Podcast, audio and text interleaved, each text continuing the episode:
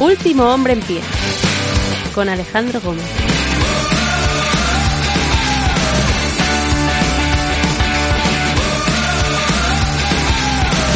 Buenos días, buenas tardes, buenas noches, bienvenidos. Yo soy Alejandro Gómez, hoy es 3 de enero del año 2023 y este es el episodio 550 de Último Hombre en Pie, un podcast de lucha libre. WWE quiere volver al pasado con Monday Night Raw. De repente se han vuelto a alinear los astros y tenemos a un Alexa Bliss que parece que va a volver con Uncle Howdy, que no deja de ser Bray Wyatt, aunque no en su forma demoníaca de The Fiend tenemos la posible vuelta de Horde Business que se les ve a lo lejos en un segmento en el que aparece Damage Control.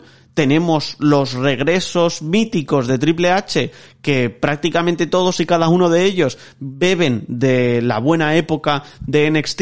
Entonces parece que WWE quiere volver al pasado. Y a veces volver al pasado no es volver a la senda de la victoria, a la senda del positivismo, no es volver a la senda del éxito, ni mucho menos. Alexa Bliss no es la luchadora del año 2017, con lo cual volver a ser de Godes creo que sería un acierto, pero no estaría al nivel de como estaba antes cuando ganó esos cinco títulos mundiales.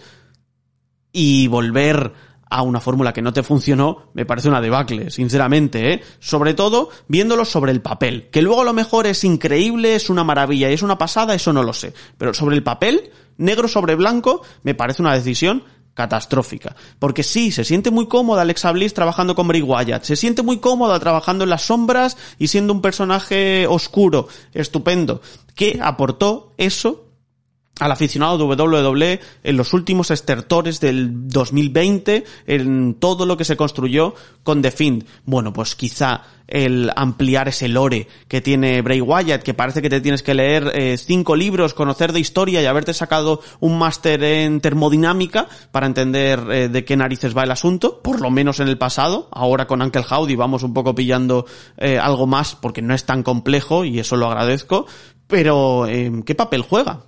Eh, Alexa Bliss en todo ello. Quizá un papel de no estar tanto metida en el cuadrilátero, pues quizá sería un acierto en ese sentido, porque la verdad es que Bianca Belair lo intenta y Alexa Bliss no está, no está para dar un combate estelar, no lo está y lo estaba previamente y ha perdido la confianza y esto es algo completamente recurrente. Entonces, quizá la única forma de salvarla es de esta forma. Yo creo que no. Yo creo que es dándole el micro. Pero si ella quiere tener un personaje demoníaco y su WWE lo acepta, pues vamos a tener otra vez la reedición de la historia de The Fiend y de Sister Abigail.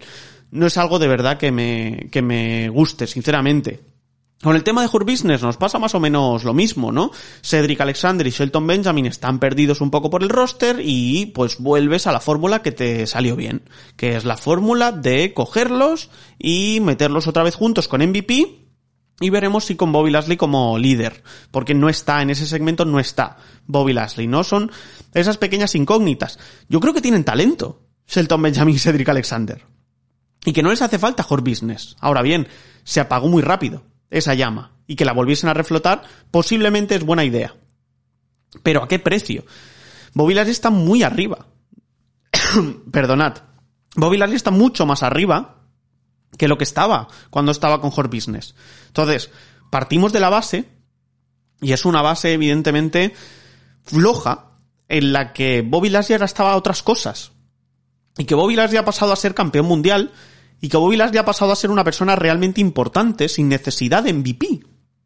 Y que ahora vuelvas otra vez a esa fórmula, creo que beneficia a esos tres integrantes, perdonad, pero que perjudica en gran medida a Bobby Lashley que ya se había adaptado, que ya se había emancipado y que ya había sido un luchador imponente e importante de forma individual. Y me pasa también con muchos de los retornos, porque me pasa eh, con... hoy no, hoy no acabo, ¿eh? Me pasa sobre todo con Johnny Gargano, me pasa sobre todo con Candice R, me pasa con Mia Jim, me pasa con DOC, me pasa con Matt Moss y me pasa con Emma, me pasa con Bronson Reed, eh, son luchadores que son medianías, ¿no? Medianías para lo que busca el producto actualmente, ¿no? Johnny Gargano. Johnny Gargano es un luchador estelar. Pero Johnny Gargano lleva sin aparecer, eh, que esta semana, la semana pasada, no sé si acabó apareciendo o no, pero la sensación que me da es de que no es importante. es de que no es relevante y que se ha tenido que adaptar al personaje cómico que tuvo que ya eh, em, reinventarse con D-Way y en NXT. Bien. ¿Y ahora qué? ¿No? La duda que yo tengo es, ¿y ahora qué? ¿No? Con Candice R se lesionó, estuvo cinco semanas fuera, cuando volvió ya no era relevante para la historia. Lleva tiempo sin aparecer. Está en el roster, está en el backstage, pero no tiene hueco, ¿no? Em, esto es cíclico y es evidente que puede variar y que puede cambiar a lo largo de los meses y que realmente puedes entrar dentro de una historia, pero realmente se está siendo justo con todos. Realmente están teniendo el tiempo que merecen por habilidad y por capacidad y por personaje, yo creo que muchos de ellos no. Y luego también se ha vuelto al pasado con un personaje como el Ayas y creo que lo de Ezequiel, Elrod y su prima funcionaba súper bien, ¿no? Entonces volver atrás porque es una idea de Vince McMahon para una que tenía buena, pues sinceramente, es algo que no compro, ¿no? Entonces, son todas estas vueltas al pasado, con Alexa Bliss y The Finn como protagonistas, o Bray Wyatt como protagonistas, que sin duda alguna me chirrían bastante. Me chirrían bastante. Aún así, es un Monday Night Raw bastante notable. Es un Monday Night Raw bastante bueno porque tiene buenas luchas. La de Layas y Solo Sikoa es muy buena y nos enfatiza que, oye, Solo Sikoa va muy en serio. Cuidado con Solo Sikoa, que es un luchadorazo.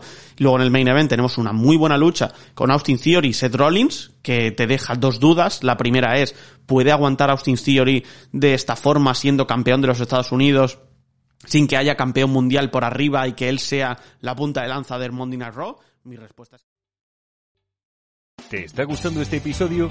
Hazte fan desde el botón Apoyar del podcast de Nivos.